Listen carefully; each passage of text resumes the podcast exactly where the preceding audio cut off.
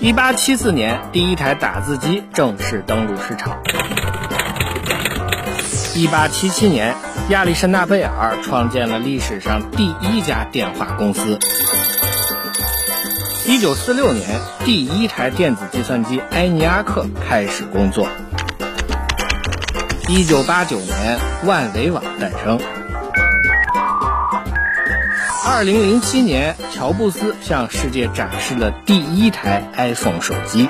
And we are calling it iPhone. 下一秒又会发生什么？我来告诉你。我是子宇，请听子曰。子曰。这里是经济之声专栏子曰，我是子宇。上期节目当中，我们说到 PC 的显示器尺寸几乎是没有上限的，现在已经出现了五十五寸以上的 PC 显示器。那么反过来说，手机的显示器尺寸有上限吗？本期节目我们就来围绕这个话题进行一些有趣的讨论。首先，我们不妨来回忆一下历史。手机屏幕的尺寸实际上是一个在智能机时代才开始被人重视的参数。那么在此之前，我们怎么来标注手机屏幕的大小呢？在二 G 时代，我们使用的参数常常是屏显行数，也就是屏幕上能同时显示几行字。一般而言，五行屏显就非常的够用了。而到了彩屏和弦的功能机时代，商家宣传的通常就成了解析度。在二零零三年，我买第一部手机的时候，幺九二乘幺二八就是一个中高端手机的配置。如果这样的手机还有一个六十四和弦的铃声，那这样的手机绝对是市场上的热门产品。而放在今天，幺九二乘幺二八这个解析度，也许只能显示十几个汉字而已。随着 LCD、LED、OLED 这些技术的逐步成熟，单位面积当中能显示的像素数量也在飞速的提升。如今，一些智能手机厂商已经可以在不到六寸的屏幕上实现 4K 视频输出，屏显行数、解析度这些参数就全部失去了意义，所以屏幕尺寸就成了最直观的选择标准。从解析度到屏幕尺寸，参数的变化体现了制造技术的跃迁。然而，摆在市场面前的问题是。屏幕到底该有多大呢？智能手机市场当年选择了乔布斯的 iPhone，而乔布斯为 iPhone 选择的屏幕尺寸是三点五寸。在乔布斯实际执掌 iPhone 业务的那些年，三点五寸的屏幕大小一直都没有变化。乔布斯还说过，三点五寸是手机的黄金尺寸。全世界第一部安卓手机是2008年 HTC 和 Google 合作推出的 HTC G1。这部手机当年使用的是一个3.17寸的屏幕，这个尺寸和诺基亚当年主流的中高端功能机没有太大的区别，也和竞争对手 iPhone 处在同一个级别。为什么乔布斯会选择3.5寸呢？其实我们也可以拿起自己的手机实际实验一下。一般来说，当你拿着手机的时候，如果右手的大拇指能够轻松地触摸到屏幕的左上角，那么基本意味着这台手机一只手就可以操作。作为一个中等个头的人，我能够用一只手操作的屏幕大小，大致就是三点五到四寸。乔布斯当年的选择也许是特别有道理，但是市场的需求有时候就特别的奇怪。作为苹果当年的主要竞争对手，三星的手机可谓是没有最大，只有更大。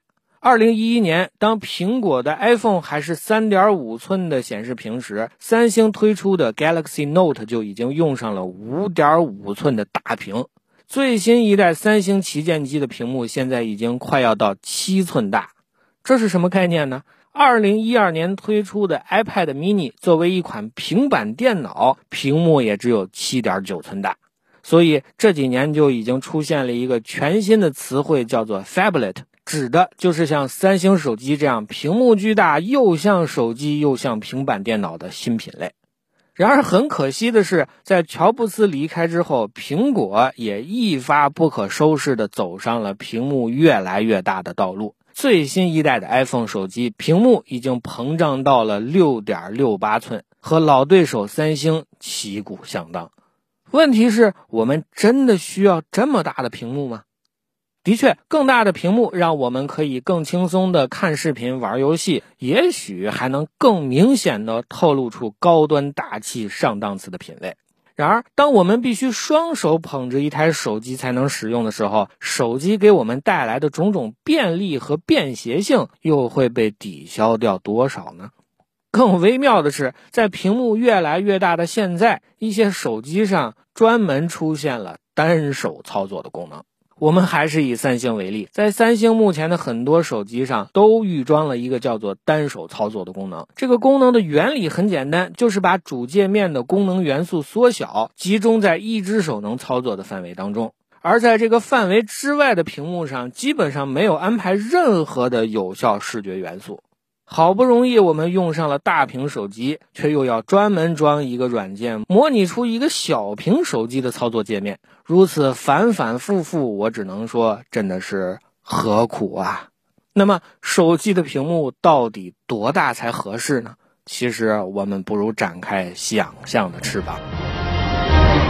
Hitchhiker's Guide to the Galaxy is a wholly remarkable book. Perhaps the most remarkable. set，我们现在听到的这段介绍来自科幻电影《银河系漫游指南》。电影的情节来自英国作家道格拉斯·亚当斯的系列小说。小说的原著以宏大的世界观和英式幽默的叙事方式赢得了众多的粉丝。很有趣的是，在小说当中，作者说到，在那个各个星系无障碍交流、人们能够建造整个星球、计算机可以计算出宇宙终极真理的高科技时代。有一本大家都喜欢的电子版出行指南，名字就叫做《银河系漫游指南》。而这本电子书的屏幕是一个大约四英寸的正方形。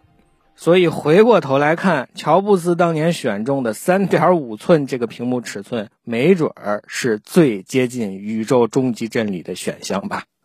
好，带你追寻科技进步的足迹，我是子宇。今天的子曰就到这里。我们下期再见。